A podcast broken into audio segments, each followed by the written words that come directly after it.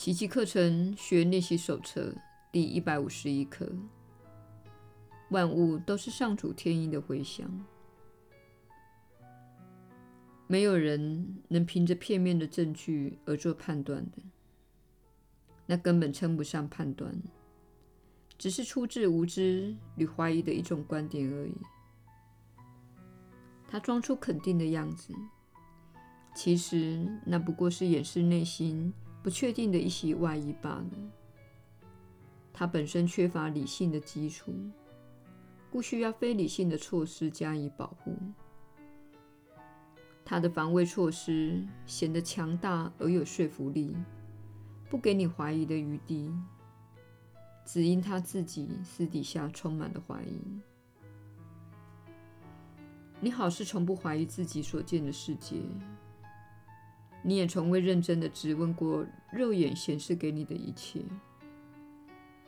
纵然你明知自己常受感官的蒙蔽，你却不反问自己，为什么仍然那么相信他？更奇怪的是，你只要静静回想一下。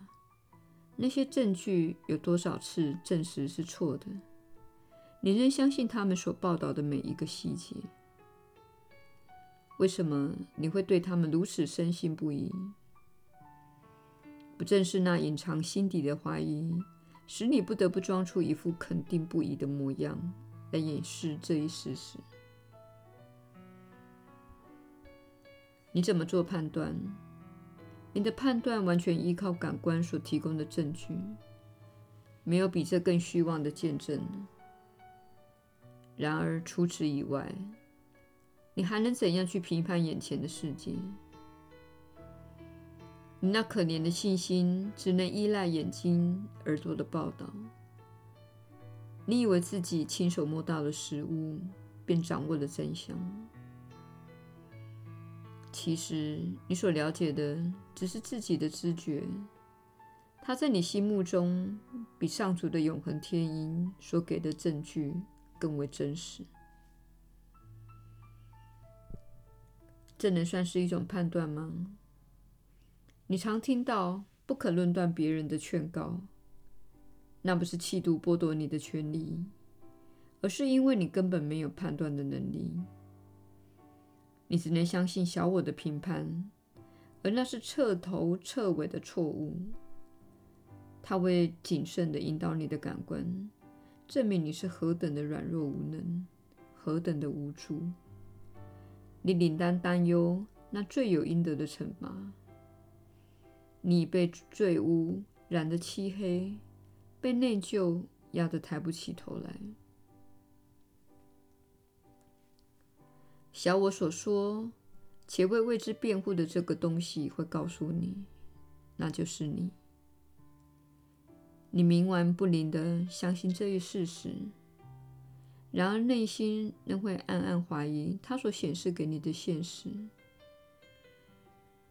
虽然他装的信心十足，其实连他自己都不相信。他所诅咒的。只是他自己，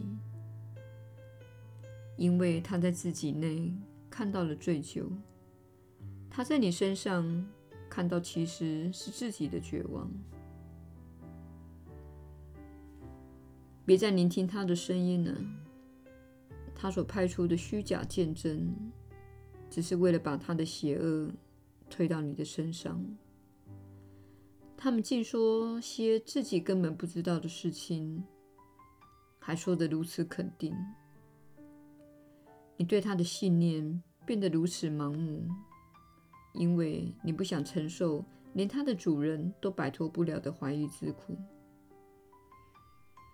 你认为怀疑它的爪牙，无异于怀疑你自己。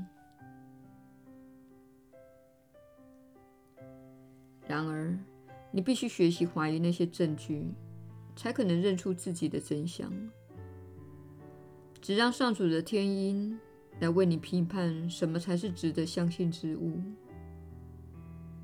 他绝不会叫你按照肉眼之见，或是你们口耳相传的话，或是你能触摸到的一切来评判你的弟兄。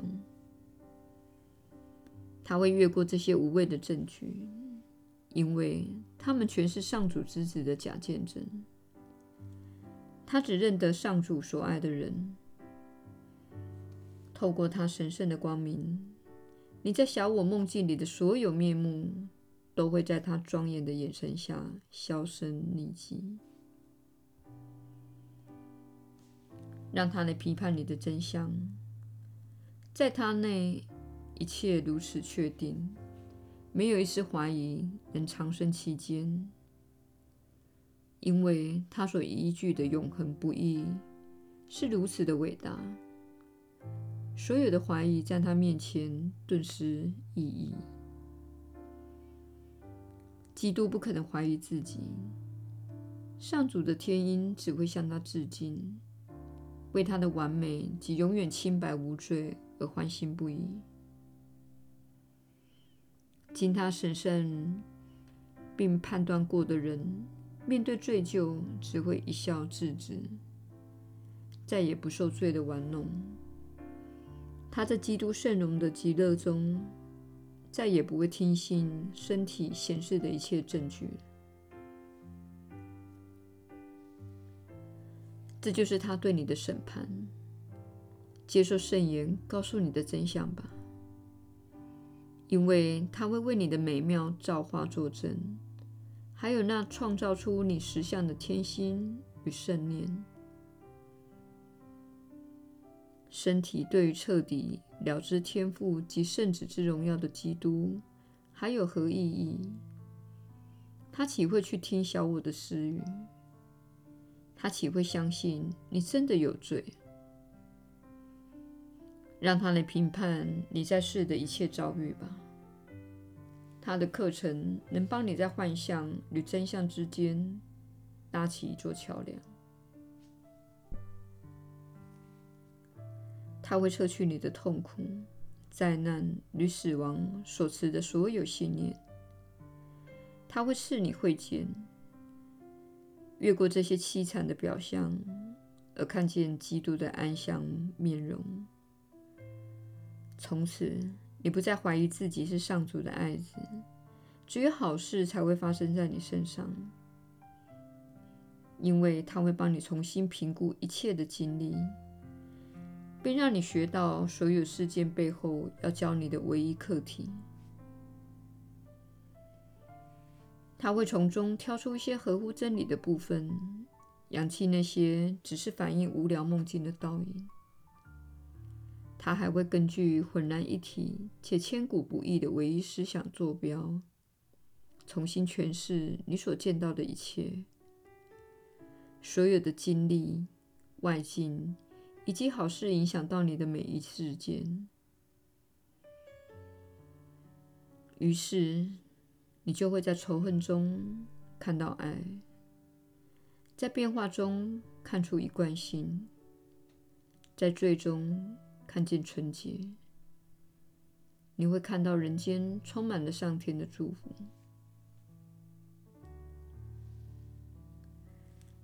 这就是你的复活，因为你的生命不再属于眼前所见的一切，它超乎身体与世界之上，凌驾所有不圣洁的见证。它在神圣本体内，如本体一般的神圣。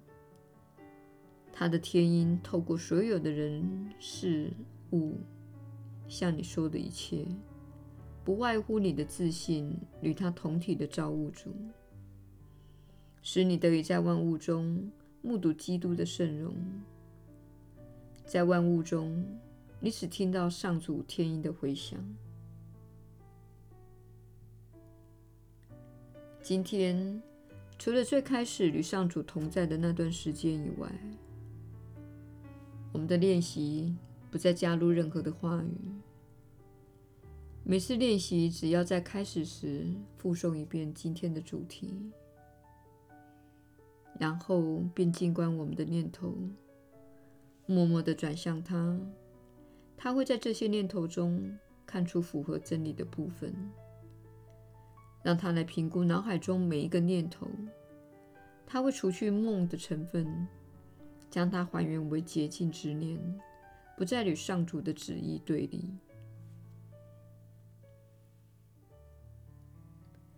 把你的念头交还给他吧，他会把它们转为奇迹，再回赠于你。欣然向你宣告上主愿圣子享有的圆满与幸福，以证明他永恒不移的爱。每个念头经此转换，变得焕然一新，负起了天性的治愈之力，让你看到念头内真实的一面，不再被你妄自煽露的谎言所蒙蔽。所有的错觉、幻想就这样消失了踪影，剩下的真实部分便融入那完美的圣念，让你处处看到完美之所在。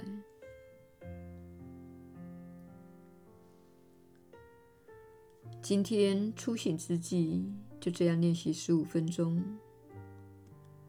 临睡之前，再欢喜地练习十五分钟。念头一经净化，你的牧灵使命就开始了。你需先受教，才能教导上主之子这神圣的课程，看出他自己的崇高神圣。只要你听到上主的天音，向圣子致敬，所有的人都会听到他的。每一个人也会分享到他在你心中重新诠释过的念头。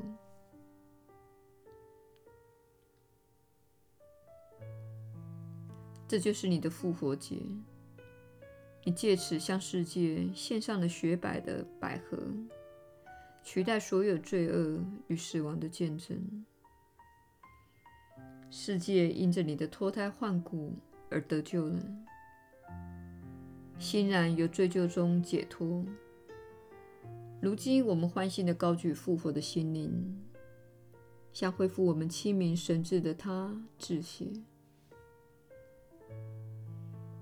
我们每一小时都要忆起他来，因为他本身即是救恩与解脱。就在我们感恩之际，世界会与我们结合为一。欣然领受我们因修正而净化了的神圣念头，我们的牧灵使命就在这一刻开始了。向世界宣布这个喜讯：真理内没有任何幻象，上主的平安会透过我们回归每一个人的心中。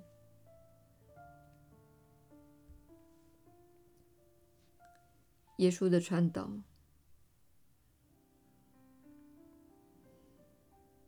你确实是有福之人，我是你所知的耶稣。凭着片面的证据而做判断的情况，乃是你们大家都必须确实正视的一点。当你在电视中看到某件事，或是你在社交平台听到某些新闻，或是你在某个视频中听到某些人大声责骂或抱怨着某件他们所厌恶的事情时，你会看到人们被煽动而采取暴力行为，或是发动战争。不论是哪一种行为，他们的判断都是根据小我意识所引发的表面行为，因此他们的表现。一点爱心也没有。他们身陷战场，想要获得小我所认定的胜利，并且视死如归。小我会置你于死地。你可以在战争中看到这一点，你可以在谋害行为中看到这一点，你可以在家庭暴力中看到这一点。你可以在环境破坏中看到这一点。小我一心想要获得他渴望之物，因此他会夺取，而且他会毁灭挡在他路上的一切。到最后，他甚至可能危害自己，成为自杀的牺牲者。未经锻炼的心灵是危险的。所有做这些课程练习的人，必会开始明白这一点。失控的小我在这个世界上可能毁灭一切。现在，我们希望你在生活中能确实了解这个道理，因为这是一个非常重要的原则。换句话说，你并不知道他人的过往经历驱使着他们做什么。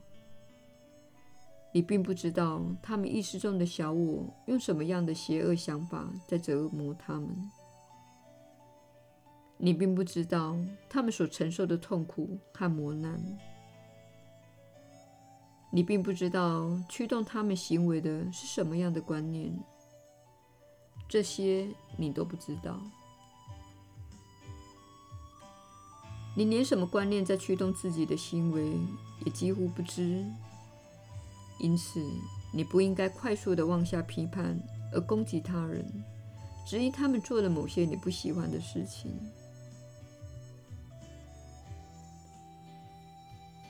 我们建议你先管好自己，专注在让自己变得更好，培育自己，开始锻炼自己的心灵，看看自己的心灵是多么的缺乏爱心。释放那些缺乏爱心的想法、信念和观念吧，转向平安、同情和喜悦的观念，充分地活出自己的一生，投资自己的一生，因为这是你唯一真正获准去过的一生。你若用自己的判断来干预他人的人生，你只是在浪费自己的人生。对于那些将自己的人生投资在澄清自己的心灵，以锻炼这个强大的创造工具的人来说，天空是无限广阔的。他们可以做任何事，奇迹成为他们的生活方式。难道这不是更好的道路吗？胜过坐在那里不断的批判他人。你们的主流媒体。意在使你陷入批判，这就是他们训练你去做的事。目的是使你保持在无能而容易掌控的状态。我们则希望你变得有力量，而无法被掌控，并且与神连结，受到爱的指引，在这个星球上引领一场爱的革命。我是你所知的耶稣。我们明天再会。